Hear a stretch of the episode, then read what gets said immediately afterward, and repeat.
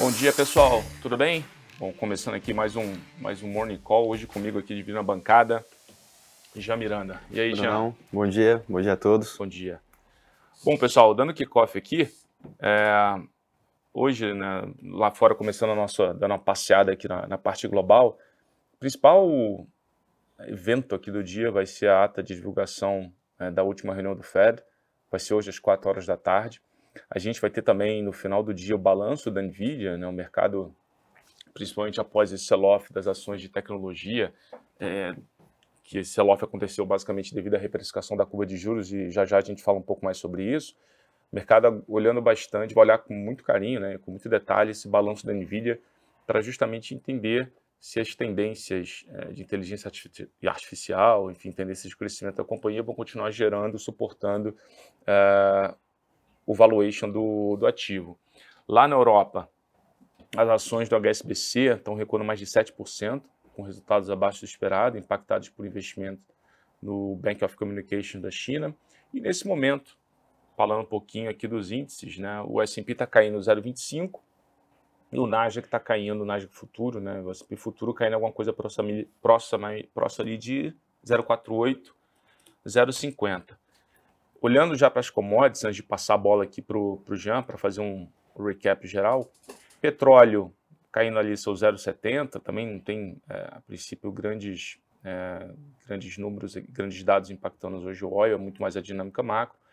E a parte de grãos, também aqui, minério, perdão, minério caindo, caiu 1,2% lá na China, lembrando, né, a China já reabriu após o, o ano novo, e aqui a gente tem a parte de commodities agrícolas, um pouco misto, está de certa forma um pouco mais ali olhando para a estabilidade, mas depois a gente pode falar com mais, é, com mais propriedade, existe ali uma discrepância muito grande, né, dentro até do próprio complexo de commodities agrícolas, com milho performando muito bem no ano, quando a gente está olhando em dólar, obviamente, soja nem tanto, mas enfim. Já, antes da gente falar um pouquinho dessa reprecificação da curva de, de juros nos Estados Unidos, é, Dá para a gente um recap rápido sobre tanto o petróleo quanto o comportamento da, das soft commodities, por favor? Perfeito, Brunão. É, é, petróleo e minério, né? Petróleo está ali no, na casa dos 80, próximo de 80, né? Que é o nível de break-even aí do, do mercado. É, a gente sempre é, recap, recapitula isso daqui, né? Que parte do risco geopolítico está mal precificado, então a gente tem sempre a possibilidade de ter um rally aí no preço do petróleo. Uh, existe uma mudança também atual de discurso no mercado do petróleo. Uh, basicamente, a gente termina o ano passado falando de um superávit no mercado e agora já tem uma discussão de que talvez o mercado esteja um pouco mais apertado, em especial nesse início de ano, nesse início de ano não, nesse primeiro é, semestre do ano. É, no caso do, do minério, Brunão, é, eu queria até fazer um paralelo aqui com, é, com a curva de juros americana, que, que é o seguinte. É, né, basicamente, o, o, o, minério, ele bateu um pico lá em 21, né, um all-time high aí praticamente lá em 21. Em 22, ele vai fazer um pico em fevereiro, início do ciclo de, de, de aperto monetário, e desde então ele vem recuando. Né? É, no início de janeiro, no início de, de, de 2023, janeiro de 2023, você tem uma perspectiva de que provavelmente o Fed vai começar a, a, a segurar um pouco o movimento de hike. A gente tem um pequeno rally do, do minério, vem toda aquela questão de bancos regionais dos Estados Unidos, reprecificação, da curva, uh, o minério volta a ceder, e aí ele só retorna né, o, o movimento de rally ali por volta uh, do, do mês de outubro para frente. Né? E outubro também a gente teve uma abertura bem importante aí da, da curva de juros especial de 10 anos. É, de modo que a gente entra no ano de 24 com, com um preço muito próximo, 130, e agora está tendo alguma uh, espécie de, de é, ajuste do preço aí do, do minério. Né? Então, um pouco esse, esse, esse histórico que eu queria passar. A gente comentou aqui no início, né, vai ter ata do, do FONC. É, acho que só para também contextualizar, é, hoje o mercado trabalha com um cenário de soft landing. Né? Uhum. Esse, esse é o, o consenso. Isso está no Outlook 24 da FMI, isso está no documento dos economistas-chefes do, do é, é, Fórum Econômico Mundial. É, maior parte dos analistas de mercado também concordam com, com esse cenário base. Ele consiste basicamente em uma economia que cresce abaixo do potencial, uma inflação que recua né, para casa dos 2% nas economias avançadas no horizonte de 2025 e um ciclo de corte de juros que começa entre o primeiro e segundo trimestre do ano. Né? A gente começou o ano aqui precificando no primeiro trimestre, março, e a gente já está jogando para o segundo, segundo trimestre, provavelmente junho e julho. Né? E o que eu acho interessante aqui, Brunão, só para também é, passar para frente, é que o cenário base hoje é de soft landing. Né? Só que conforme a gente avança nas apostas de corte para frente, né, mais para tarde no, no ano, parece que a gente vai dando mais uh, possibilidade para um cenário que não é base, mas é um cenário de alta. E é um cenário de alta, em especial para os Estados Unidos. Né? Por conta de crescimento dos Estados Unidos, a gente viu aí uh, uh, terceiro TRI dos Estados Unidos muito forte no passado, quarto TRI ainda muito forte. Nowcast de PIB esse ano ainda dando flash de, de atividade bastante resiliente. CPI, PPI surpreendendo para cima, payroll bastante forte. Então a gente é, é, percebe que há um cenário cada vez mais provável, ele é possível, cada vez mais provável, não cenário base, de que não haja sequer um, um landing um cenário de no landing especial para os Estados Unidos, que é onde os Estados Unidos têm um crescimento acima do potencial. E a gente consegue ver isso na curva de juros 10 anos. 10 anos costuma precificar não só na questão fiscal, mas também uh, uh, potencial aí de, de, de, crescimento. Então esse, esse ponto que eu queria dar, é, existe um paralelo aqui também muito longo, né? a gente poderia voltar lá para década de 90, Alan Greenspan era o, era o, o, o presidente do Fed na época, existia naquele contexto, uma discussão de é, será que a produtividade né, do, do, advento tecnológico da internet, avanço da tecnologia de informação, será que não existe a possibilidade desses ganhos de produtividade estarem é, implícitos na taxa de crescimento do país? E aí isso conecta com a questão de NVIDIA, né? Exatamente. Acho que a NVIDIA vai justamente é, no dia de hoje mostrar para a gente se está né, tá sendo pervasivo esse, esse ganho de produtividade, né? a princípio dentro da empresa, mas depois a gente vai avaliar se para o mercado como um todo. E será que isso não está colocando pressão na curva de juros de 10 anos? Certamente a questão fiscal dos Estados Unidos está, mas também não, é, não, não haveria uma questão de, de, produtividade. Então são questões que eu acho que, que vão estar tá na baila, a gente vai, né, vai, vai falar bastante disso ao longo do ano. Ah, acho que só até trazendo aqui um ponto, o, acho que até pegando, pegando esse gancho do, do Jean, trazendo aqui para. A gente sempre comenta um pouquinho como é que está essa questão da reprecificação do ciclo, né? Né, por hora, né, não há um grande alarde, até estava falando com o Arthur ontem, né, em relação à surpresa com dados de inflação nas últimas semanas por parte do, dos membros do FONCO. Hoje essa ata, até o Vitor teve aqui na segunda-feira, né, essa ata do FED hoje, ela é um pouco de é, olhar no retrovisor, né, você não está capturando alguns dados, é, alguns dados recentes, mas o mercado ele já promoveu essa reprecificação. Hoje você tem, né, no, olhando o consenso de mercado, apenas 30% de probabilidade, né, de chance de corte de juros em maio e a taxa se encerrando, a taxa 10 anos encerrando o ano em 4,37. Lembrando que em algum momento do, né, do final do ano passado, início do ano, a gente já teve uma precificação bem relevante de probabilidade de corte de juros em março. É, então já houve um deslocamento importante, não é à toa que o mercado obviamente traz isso é, para o preço. O S&P realizou um pouco, o Nasdaq realizou é, realizou um pouco mais, até porque ambos estavam ali no, né, no, no, no all-time high, e obviamente todo mundo volta aqui os olhos para essa discussão, como já bem comentou, de resultados, e hoje a NVIDIA é o principal destaque. Vale comentar também, é, hoje você tem discursos de alguns membros do Fed, é, todos votantes, inclusive. Você tem às 10 horas a Bolsic falando, um membro né, mais hawkish aqui, na última fala, declarou que a economia parece menos sensível à taxa de juros, isso, o que sustenta né, a visão dele de que o Fed deve promover apenas dois cortes uh, em 2024. Uh, ah, sobre inflação, agora de janeiro, afirmou que ficou um pouco surpreso com o resultado, mas que o dado, segundo o Bolsa, não aponta para uma mudança significativa na tendência desinflacionária. Ou seja, vai um pouco mais na linha da discussão do cenário base do soft landing ainda a despeito da, do ponto aqui ser muito mais a velocidade. Às 11h10 você tem uh, Borkin, vai fazer um discurso.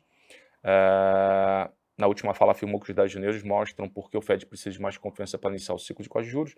Às 3 horas, Bowman faz um discurso, também mais rocas. Uh, e às 16 você tem a ata do Fed. Às 19h30, Collins, não votante, vai fazer um discurso. Tá? Uh, olhando a dinâmica de resultado do, 4, do 4T23 do S&P, a gente já tem 411 empresas de 500. Você tem um absoluto destaque de earnings, né, a surpresa de lucro, 7,43% acima. Né, você pega o lucro do S&P, o lucro consolidado, é, o realizado até o momento, é, né, grosso modo aqui, 7,5% acima do lucro estimado pré-início da temporada de resultado. E além da NVIDIA, conforme a gente comentou, a gente tem Trip, Glencore, uh, Analog Devices, uh, Rivian, enfim, algumas outras empresas aqui. De Brasil, já a agenda está meio, né, de fato, meio, está meio esvaziada, a dinâmica ela sempre ainda, a gente acaba sempre olhando muito mais essa dinâmica de resultado micro. É, do que tem acontecido aqui na, nas empresas. E olhando para resultado, né, de ontem para hoje, algumas empresas é, divulgaram, já vou te dar um gancho aqui para falar também um pouquinho mais da parte de soft commodities.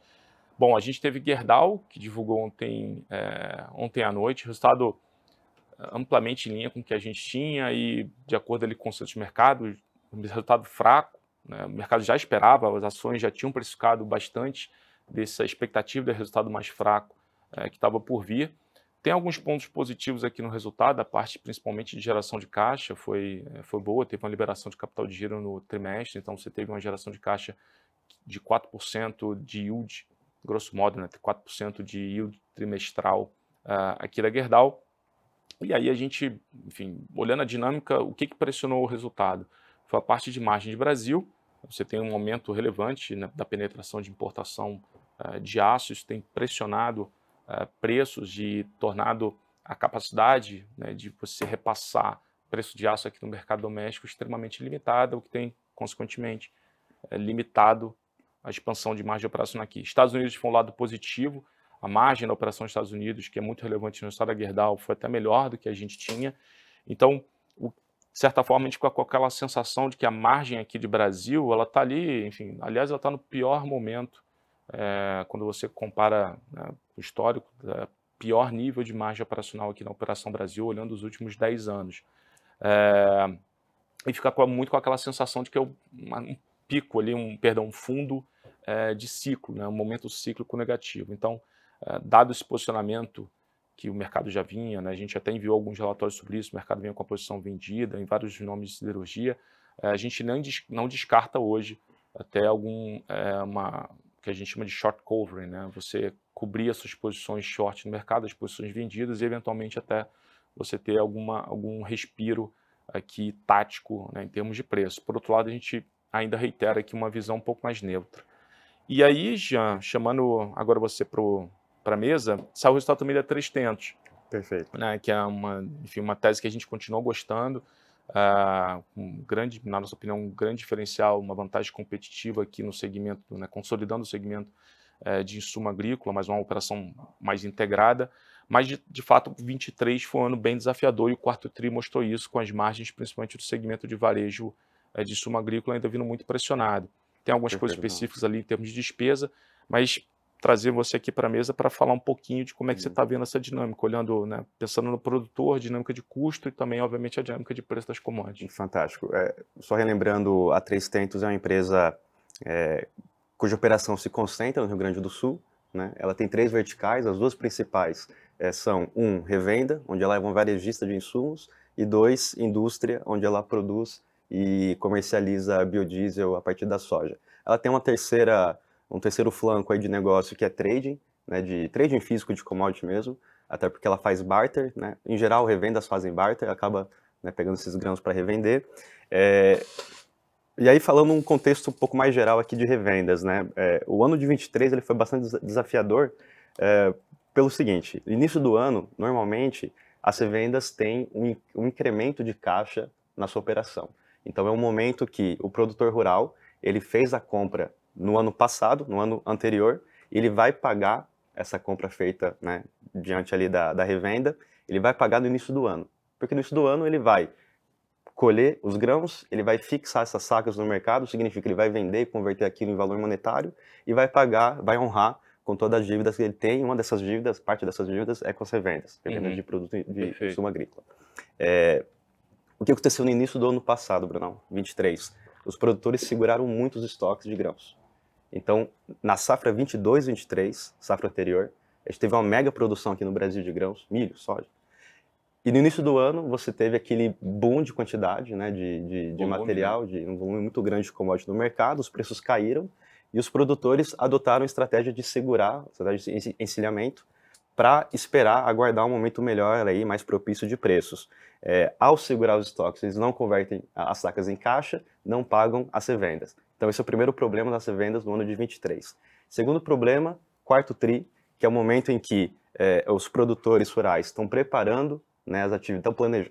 já planejaram ao longo do ano, mas estão passando a ação na, na atividade ali de, de plantio, então eles estão demandando, estão encomendando pro, é, insumos agrícolas. É, e a gente teve aí um problema na, na, no início da safra 23-24, que é atual, onde a gente está, lá no mês de setembro do ano passado, é, onde o, o, o, o, início da safra se deu de forma deslocada. Então a gente costuma, né, normalmente a gente começa ali em setembro, jogou para outubro, né, foi um pouco uh, defasado, e aí o número de encomendas acabou caindo bastante. Né? É, demorou para entrar essas encomendas aí junto às, às, revendas. Então foi um ano bastante desafiador em termos de, né, do ciclo de, de, conversão ali de caixa para as revendas e naturalmente isso acabou uh, esmagando bastante as margens. Né? Essa história é, ela é verdadeira para Três Tentos, ela é verdadeira para outras revendas no Brasil. Verdade. Né? É, porém a Três Tentos, esse é o copo meio vazio. O copo meio cheio é que a, a Três Tentos ela foi muito bem na, na vertical de biodiesel, né? Então, basicamente no biodiesel, você paga um insumo mais barato, com a soja mais barata, e acaba vendendo bem né, no momento em que o Brasil muda o blend né, é, para B12, de B12 para B14, existe uma maior demanda aí pelo biodiesel né, vindo da soja, e, e a Três Tentos acabou capitalizando em cima, em cima disso. Né. E é por isso, inclusive, que ela continua é, um, um buy aqui para né, o BTG Pactual. Então é, é, um pouco esse o contexto do, das revendas, né? E acho que é isso, Brunão. É, como já, e aliás, como já bem ponderou, a gente continua reiterando é, uma visão de compra aqui para a tese. A gente enxerga o estrutural, né, a discussão estrutural com, de forma bem positiva para o case da, da Testentos.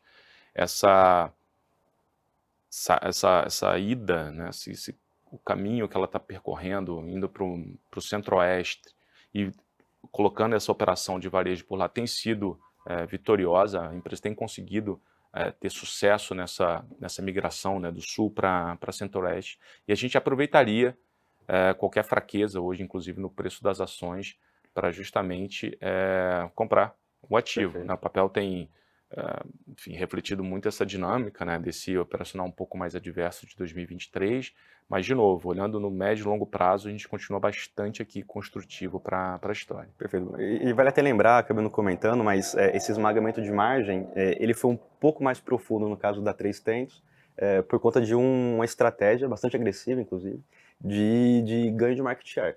Então, no momento que o mercado está bastante fragilizado, o mercado de revendas, a Três Tentos, ela ela cedeu Ocupou, parte da sua né? margem para ocupar mais espaço, em especial no Mato Grosso, que é onde ela está avançando com as atividades ali. Aí acaba que a SNDA acaba, né, é, teve também mais bastante... despesas ali, exatamente, Exato. exatamente isso. Por outro lado, continuou gerando bastante caixa também, a despeito né, desse cenário bem, bem adverso. Né? Então você tem margens mais fracas, mas é uma empresa que continua gerando, Perfeito. mesmo assim, continua gerando um bom nível de caixa. É, fechou 23, mais de 50 milhões de geração de caixa, tendo pago 300 milhões na em CAPEX, CAPEX. Né, na, na, na, vertical industrial ali do biodiesel. Exatamente. Jean, obrigado, cara, pela tua presença aqui. Valeu, Bruno. Pessoal, obrigado mais uma vez pela audiência, pelas perguntas. Tá bom, a gente se vê amanhã. Então, até o próximo Morning Call. Valeu, um abraço. Um abraço.